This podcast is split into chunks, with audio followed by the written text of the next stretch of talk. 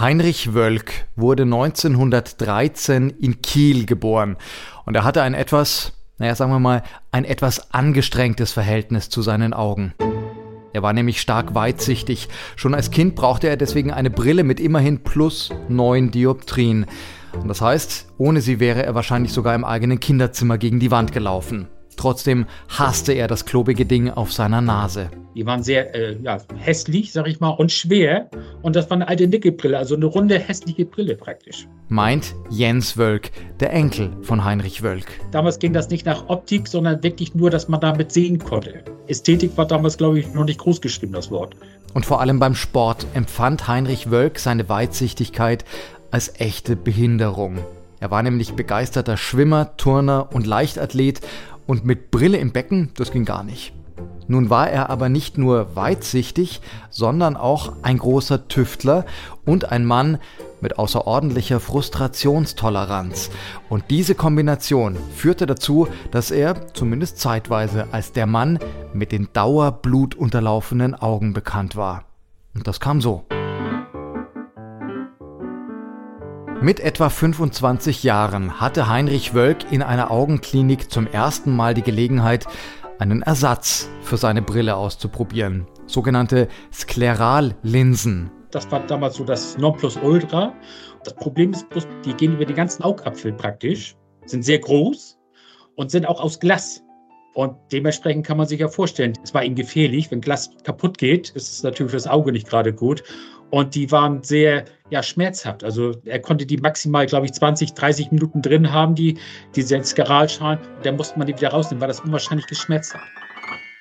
Aber eine Sehkorrektur direkt auf dem Auge zu tragen, von dieser Idee war Heinrich Wölk so begeistert, dass er ab sofort jede freie Minute daran setzte, diese Linsen zu optimieren. Er merkte, dass das irgendwie was Gutes ist. Keine dicken, hässlichen Gläser mehr.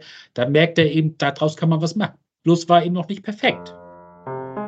Zu diesem Zeitpunkt arbeitete er bereits als Konstrukteur bei einem großen Hersteller von Navigationsinstrumenten in Kiel. Und dabei hatte er einen neuen Werkstoff kennengelernt, Plexiglas. Und er bekam die Erlaubnis, Reststücke davon mit nach Hause zu nehmen.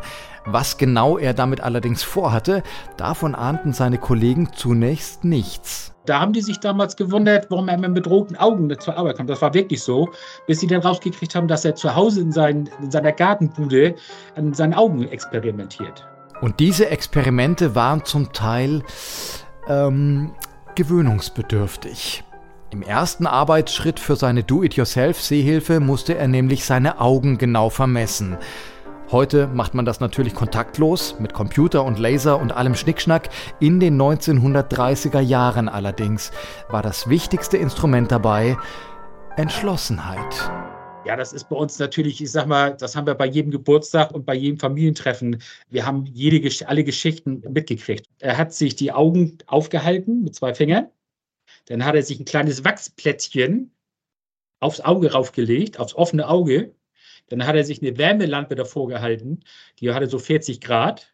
Das Wachsplättchen hat sich am Auge angepasst. Und wenn das dann so richtig, wenn das Wachsplättchen so flüssig zäh wurde, dann hat er ganz schnell die Lampe zur Seite gepackt und ist mit seinem ganzen Kopf in ein Eiswasser reingegangen. Und wenn er Glück hatte, hat er das, diesen Abdruck vom Auge gehabt. Aber meistens ist das so, dass dieses Plättchen, weil das so klein war, kaputt gegangen und dann musste er diesen Test nochmal wiederholen. Wie gesagt, 40 Grad, und sich selber was ins Auge reinpacken, ist nicht schön. Erst recht nicht, wenn es warm und flüssig wird. Diesen Abdruck aber brauchte er, um ein Modell zu bekommen, auf dem er eine passende Schale anfertigen konnte. Mit blutunterlaufenen Augen machte Wölk dann aber noch eine weitere Entdeckung, und die war jetzt der eigentliche Clou an seiner Erfindung. Seine Skleralschalen waren nämlich immer noch unangenehm groß und bedeckten den ganzen Augapfel. Er fand aber heraus, dass der wichtigste Teil davon, nämlich die Linse, die direkt vor der Pupille sitzt, auch von ganz allein da bleibt, wo sie hingehört. Er trennte also das kleine Ding in der Mitte der Schale heraus und produzierte damit die erste echte Kontaktlinse. Und seither war nicht nur er selbst die dicken Gläser los, sondern er ging mit seiner Erfindung in Massenproduktion und verkaufte sie weltweit. Und weil dafür ein einziger Augenabdruck nicht reichte, musste später die ganze Familie ran.